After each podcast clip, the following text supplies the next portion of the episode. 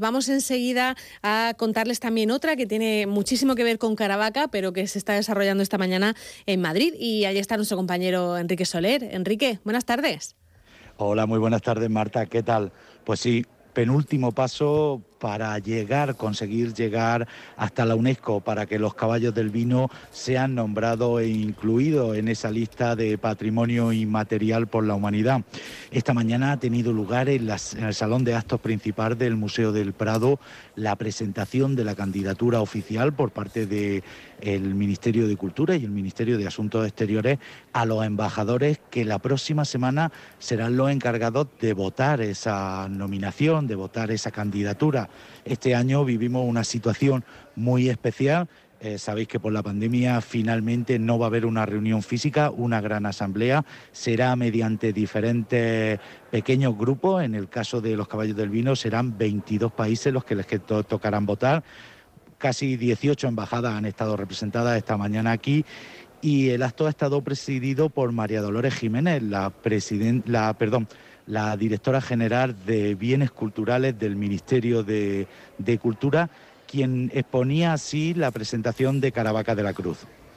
Esta inscripción recordará a un público amplio a nivel mundial y a las autoridades competentes la idea de que los elementos del patrimonio cultural inmaterial referido a festividades de distinto tipo no son solo celebraciones, es muy importante celebrar, pero no son solo celebraciones, sino que estas siempre tienen un significado mucho más profundo, en este caso relacionado con la cría y atención a los caballos, así como con la conexión con ritos ancestrales dirigidos hacia los productos agrícolas, hacia la tierra. Serviría, por tanto, como una invitación a descubrir, apreciar y proteger los aspectos más desconocidos de otros elementos del patrimonio cultural y material. La salvaguarda que supone el reconocimiento por parte de la UNESCO servirá de aliciente y motivación a otras manifestaciones culturales que tengan al caballo como parte integrante de la misma. Al igual que supondrá una protección e impulso a un oficio artesanal transmitido de generación en generación, como es el bordado, a base de seda, de oro, de plata, de pedrería, que lucen los caballos en su celebración. Esta fiesta es capaz de generar interacción, de generar compromiso y unión entre el hombre, la naturaleza, el caballo y el arte.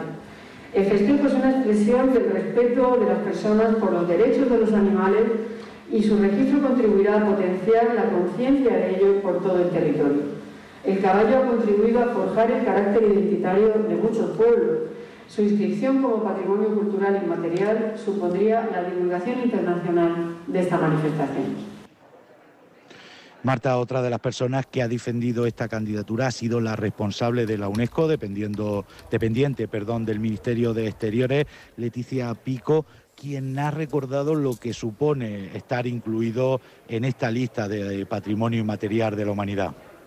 Yo siempre digo, y esto es eh, Leticia más que la secretaria general de la Comisión, hablando que lo universal normalmente es siempre local.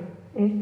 Eh, y, no, no, existe lo universal casi universal, sino que normalmente tiene una raíz local tan potente. ¿no?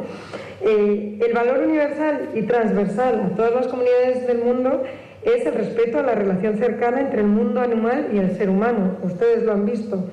Es eh, una fiesta en la que hay interacción, compromiso y unión entre el ser humano, la naturaleza, el caballo y el arte. ¿eh?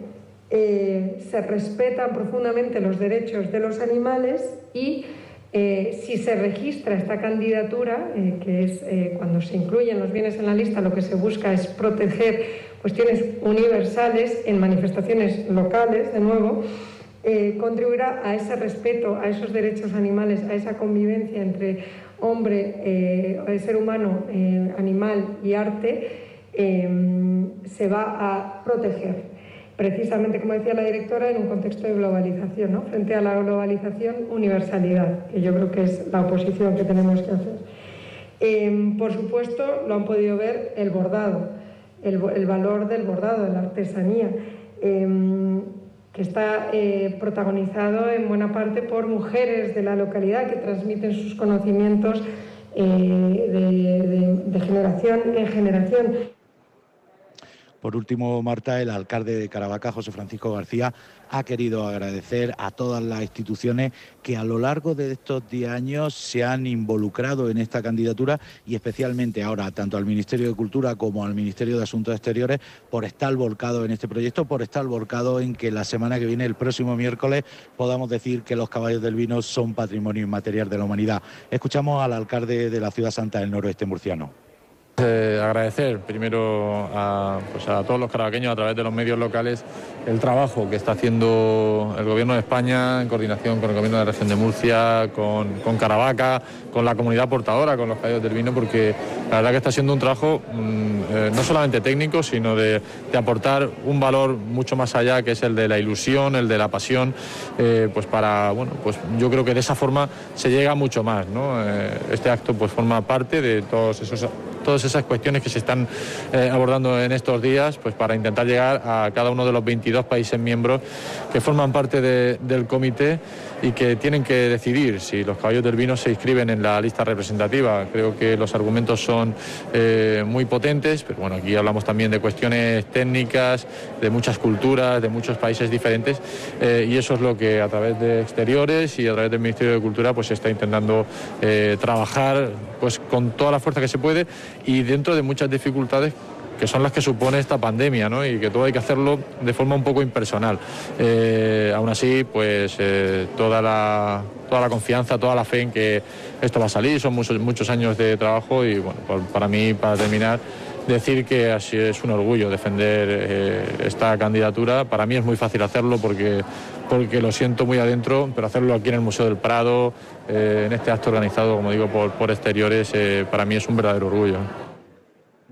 Pues Marta, se dice pronto, pero desde noviembre del 2010, cuando la candidatura era oficialmente elegida candidatura de España en Burgos, hasta hoy han pasado 10 años. y ya solo nos queda esperar una semanita para conocer ese veredicto y ver un poco pues qué sucede, si finalmente se llega a buen puerto o si tenemos que seguir esperando o seguir trabajándola. Y, eso nos, vamos a enterar, quiero decir, ¿dónde es esa, esa reunión? Porque me acuerdo que hace un par de años fue en no sé qué isla, no sé, cada vez hacen la reunión en un sitio diferente, ¿no? Vamos a ver, el principio de este año iba a ser en Jamaica. Eso, ¿ves? Me sonaba a mí. después se suspendió por la pandemia y se iba a hacer en la sede de la UNESCO en París. Y finalmente se ha tomado la determinación, debido a la situación sanitaria, que será de manera telemática, así que se podrá seguir por Internet, pero los embajadores, los representantes de la UNESCO, cada uno estarán en su país, no estarán físicamente allí en París. Esa es una situación un poco que complica porque, de hecho, es el motivo de que hoy el Ministerio hiciera esa presentación aquí en, aquí en Madrid, pues para que conozcan de primera mano que no sea un frío dossier lo que le lleve. Quiero decir que se han proyectado dos vídeos para que conozcan el festejo y algunas es que si no, lo ves, si no lo ves en movimiento no, no, sabes. Efectivamente, mm. y las caras han sido de muchísimo asombro. Gratamente han salido asombrados de ver cómo el festejo, yo creo que eh, lo he dicho muchas veces, es una ciudad que late a un mismo pulso durante una mañana del año y que en torno a eso vive los 364 días restantes. Claro, y aparte eh, que, vean que no solamente es ese movimiento, esa carrera de los caballos, sino también todo lo que tiene de tradición de los bordados, en fin, es una cosa que, no, que, tiene muchos aspectos y que, y que es bueno que lo conozcan. Bueno, entonces el miércoles que viene ya nos enteramos, ¿no? El miércoles que viene, a partir de la una y media, Venga. sabremos cuál es el veredicto final. Estaremos muy atentos. Seguro, seguro. Enrique, muchísimas gracias. Hasta luego. Un saludo, hasta luego.